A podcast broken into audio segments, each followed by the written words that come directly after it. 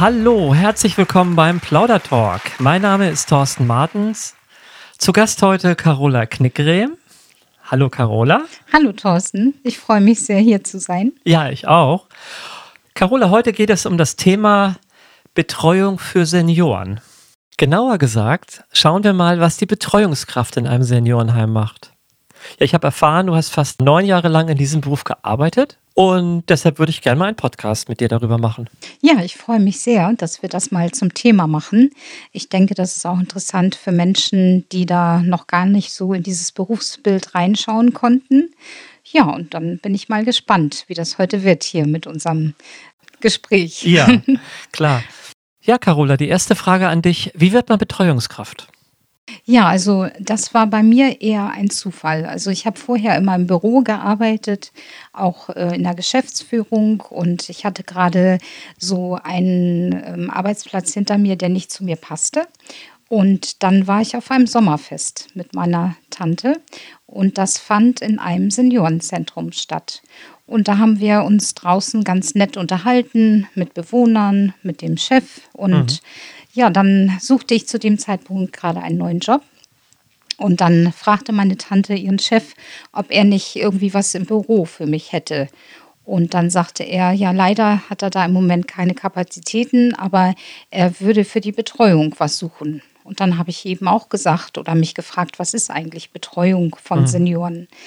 Und dann habe ich ein bisschen genauer nachgefragt und er hat mir dann gleich ein super Angebot gemacht. Er hat nämlich gesagt, warum probieren Sie das nicht mal aus? Sie können gerne an einem Ausflug mit Senioren mal teilnehmen. Wir haben übermorgen einen Ausflug. Ich lade Sie dazu ein, das einfach mal zu machen mit den Senioren und mit den Mitarbeitern. Mhm. Und dann schauen Sie mal, ob das was für Sie ist. Und so bin ich dann in diese ja, Jobschiene geraten. Mhm. Also dadurch, dass ich dann diesen Ausflug gemacht habe, habe ich festgestellt, dass ich einen sehr guten äh, Draht zu älteren Menschen habe. Also dass mhm. ich einfach durch wohl meine eher ruhige Art dann auch einen guten Zugang hatte. Mhm. Hattest du schon immer eine soziale Ader? Ja, auf jeden Fall. Ja. Also ich habe schon immer gerne zu Menschen Kontakt gehabt mhm. und ähm, ja, bin auch gerne einfach oder bin von Natur aus einfach auch so eine freundliche Persönlichkeit. Und das ist schon so, dass man dadurch dann immer eher auch Zugang zu Menschen findet. Mhm. Einen pflegerischen oder therapeutischen Background hattest du nicht?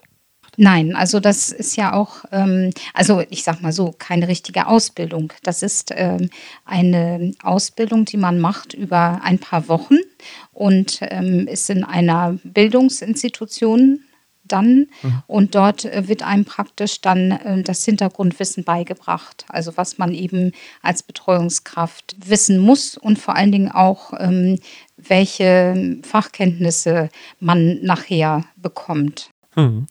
Sag mal, was macht man eigentlich als Betreuungskraft in einem Seniorenheim? Ja, zum Beispiel eben ähm, so Freizeitbegleitung, aber auch also später dann ähm, so Vorlesen für die Bewohner, beziehungsweise sehr wichtig einfach auch ähm, Beschäftigungstherapie, dass man dann eben auch so Gruppen ähm, veranstaltet hat mit den Bewohnern, hat da verschiedene Motivationen ähm, gegeben, wie zum Beispiel ähm, Musik oder Gedächtnistraining. Mhm. Sowas haben wir mit den Bewohnern mhm. gemacht. Carola, du hast eine musikalische Ader. Du singst und spielst Gitarre.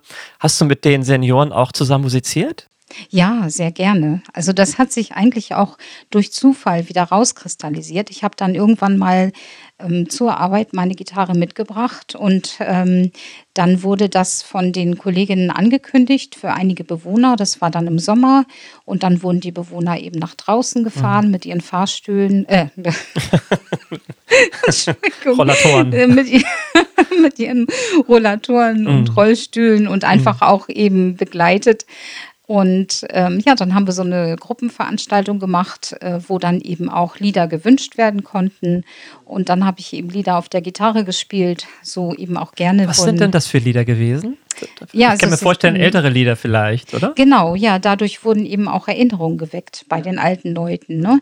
Ähm, wie eben zum Beispiel auch viele Schlager, ne? So, also die man so ähm, aus den 70er Jahren so. Genau, ja. Ein Bett im Kornfeld.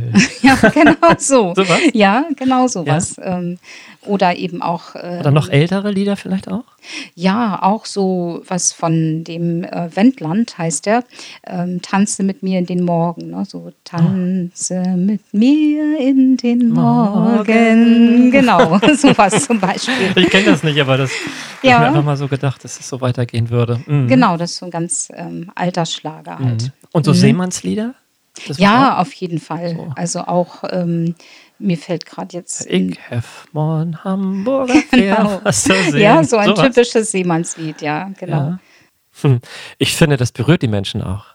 Ja, vor allen Dingen, ähm, man merkt auch, wie die Menschen aufwachen. Also zunächst sind sie einfach ein bisschen verhalten, ähm, merken noch gar nicht so, was passiert. Und wenn dann aber so Lieder kommen, die sie schon mal gehört haben, dann werden sie plötzlich aufmerksam. Und es ist eben auch wichtig, dass man die Bewohner mit einbezieht, dass man einfach dann auch aus seinem Leben erzählt oder von Erlebnissen erzählt, von Reisen zum Beispiel. Und dann werden die Bewohner eben aufmerksam und erzählen plötzlich selbst. Ne? Selbst Bewohner, die sonst sehr zurückhaltend sind oder dement sind, äh, fangen an zu erzählen. Und das ist eben das Schöne daran, dass äh, durch die Musik auch die Bewohner motiviert werden. Carola, was ist der Unterschied zwischen einer Pflegekraft und einer Betreuungskraft in einem Seniorenheim? Ja, das kann man ganz klar sagen. Die Pflegekraft ist für die körperliche Pflege und das Wohlbefinden der Bewohner zuständig und kümmert sich ähm, darum, dass eben der Bewohner sich frisch fühlt, ausgeruht fühlt und in den Tag starten kann.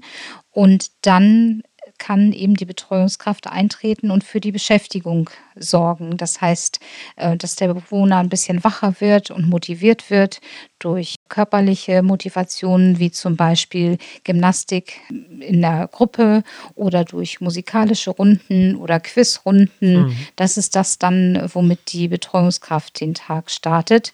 Also das ist schon ein ganz klarer Unterschied. Hm. Also man kann sagen, die Aufgabenbereiche sind klar definiert und auch abgetrennt. Ja, auf jeden Fall. Also die Pflegekräfte haben ja auch eine ganz andere Ausbildung und es gibt auch viele Aufgaben, die Betreuungskräfte gar nicht übernehmen dürfen. Denn zum Beispiel äh, den Bewohner bewegen, in den Rollstuhl hineingleiten lassen, das ist etwas, das ähm, die Pflege eben insbesondere auch in der Ausbildung mit erlernt und äh, die Betreuungskräfte sind eben dafür da, darauf zu achten, dass vielleicht der Bewohner richtig im Rollstuhl sitzt und kann dann die Pflege aufmerksam machen, dass vielleicht da die Stellung des Körpers etwas verändert wird. Aber das ist eben eine Sache, die da die Kompetenz ähm, bei der alten Pflege liegt und nicht bei der Betreuung. Mhm. Carola, was findest du an diesem Beruf besonders spannend? Ja, also das Spannende dabei ist einfach diese Vielseitigkeit, die man jeden Tag erlebt. Also es gibt ja verschiedene Möglichkeiten der Betreuung. Oftmals fängt der Tag ja an, ähm, am Morgen die Bewohner zu begrüßen und erstmal ein nettes Gespräch zu führen. Aber es gibt natürlich dann auch so einen gewissen Tagesablauf, dass man dann sagt, man hat Einzelbetreuung bei den Bewohnern, dass man die einfach äh, motiviert, weil sie, es gibt ja Menschen dort, also die Senioren sind ja teilweise bettlägerig und äh, haben den ganzen Tag überhaupt keine Motivation. Und ähm, das ist eben dann auch die Aufgabe, dass man bei der Einzelbetreuung zum Beispiel, so habe ich es auch erlebt, äh, Wachkoma-Patienten betreut. Und da ist es, äh, finde ich, persönlich sehr wichtig, dass man dort den Zugang äh, bekommt zu den Bewohnern und dann entsprechend auch diese Wachkoma-Patienten reagieren.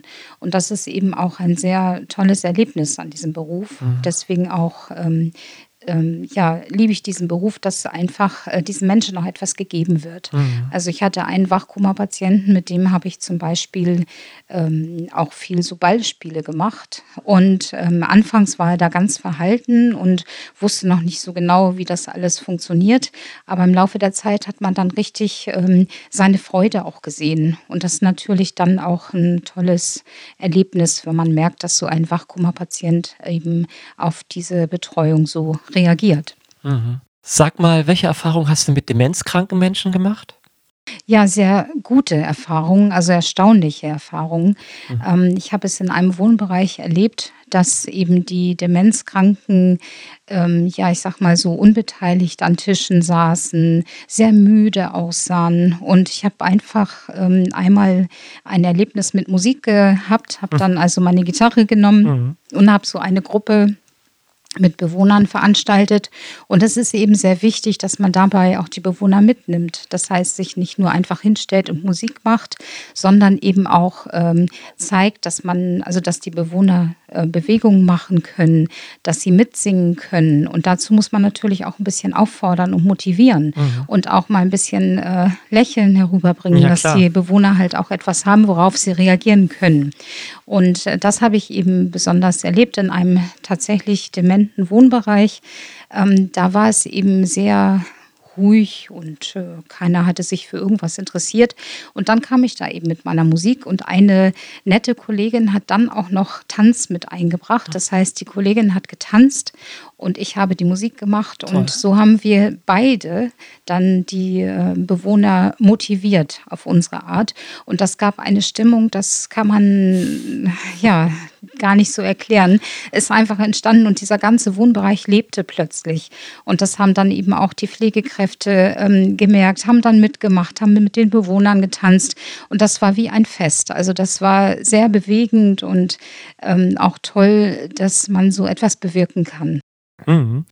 Haben sich in der Vergangenheit eigentlich mal besondere Beziehungen ergeben zu Menschen?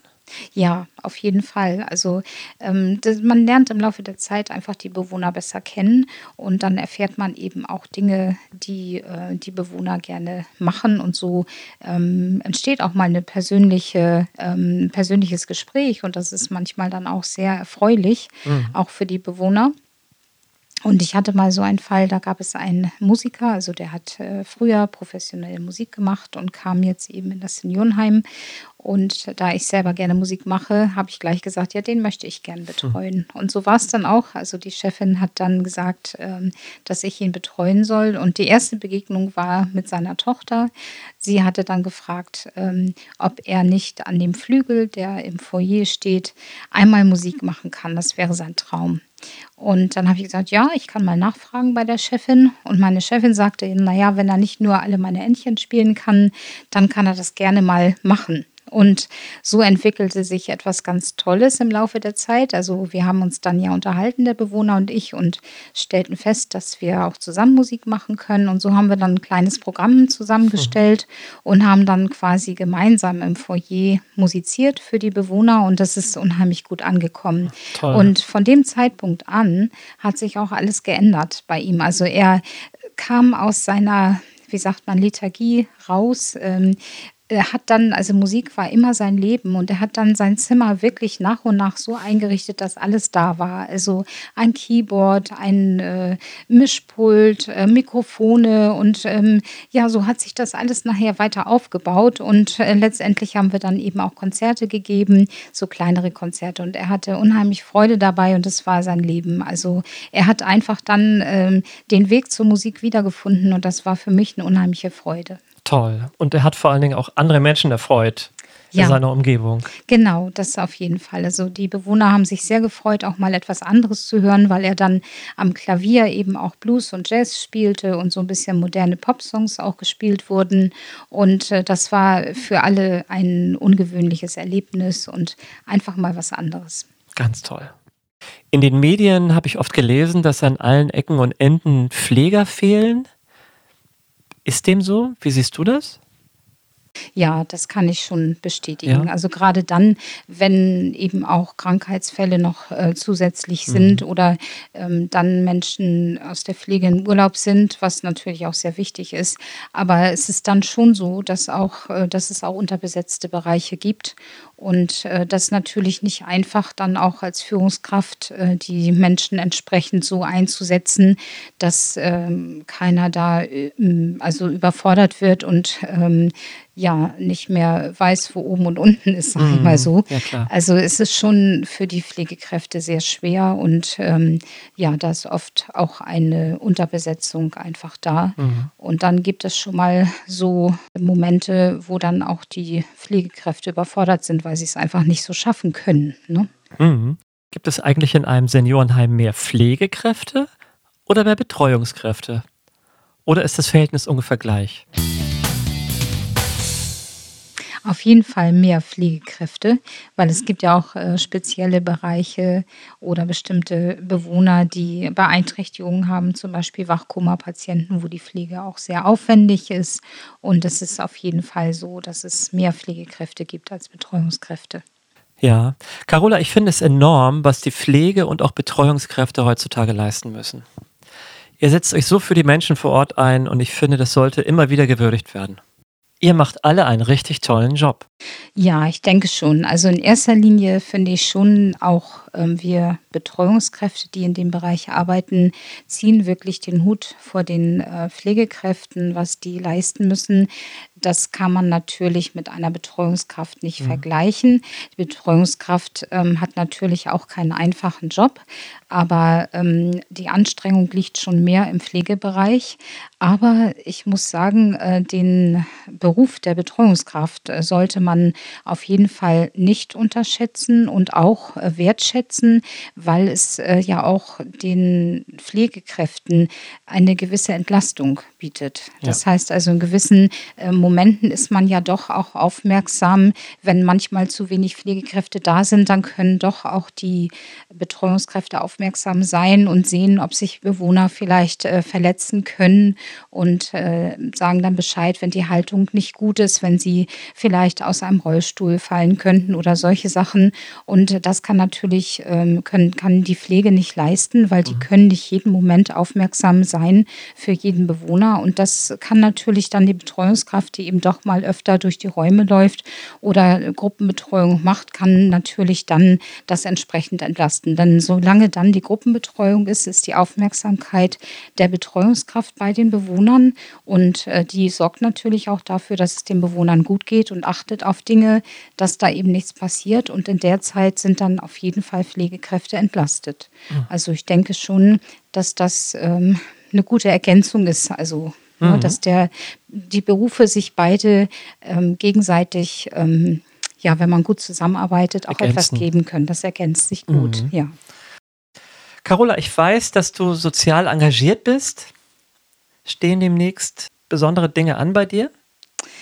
Also es steht nichts fest, aber ich habe natürlich auch immer so ein paar Ideen, wenn ich an Bewohner denke, die jetzt auch nicht so richtig Beschäftigung haben oder nicht äh, so in der Weise äh, so intensiv wie ähm, vor der Corona-Zeit. Und deswegen äh, schwebt mir so vor, vielleicht einmal vor einem Seniorenheim Musik zu machen mit Gitarre und einfach die Bewohner zu motivieren. Also ich stelle mir da vor, vielleicht ein Seniorenheim in Pinneberg. Ähm, da sind so Balkone, wo die Bewohner halt draußen sitzen könnten. Und wenn man da irgendwie so ein bisschen Musik macht und die Bewohner motiviert, das wäre, glaube ich, mal eine Idee, die mir da im Kopf rumschwirrt. Ja, tolle Idee. Und wenn ich Zeit habe, mache ich mit. Ja, unbedingt. Ich bestehe Dann bringe ich darauf. mein Saxophon mit. Na klar, Also Carola, komm gut nach Hause. Vielen Dank, dass du heute Abend mein Gast warst. sehr gerne. Hat mir sehr viel Spaß gebracht. Ja, mir auch. Und ich wünsche dir erstmal alles Gute und bis bald mal wieder. Bis bald. Tschüss. Tschüss.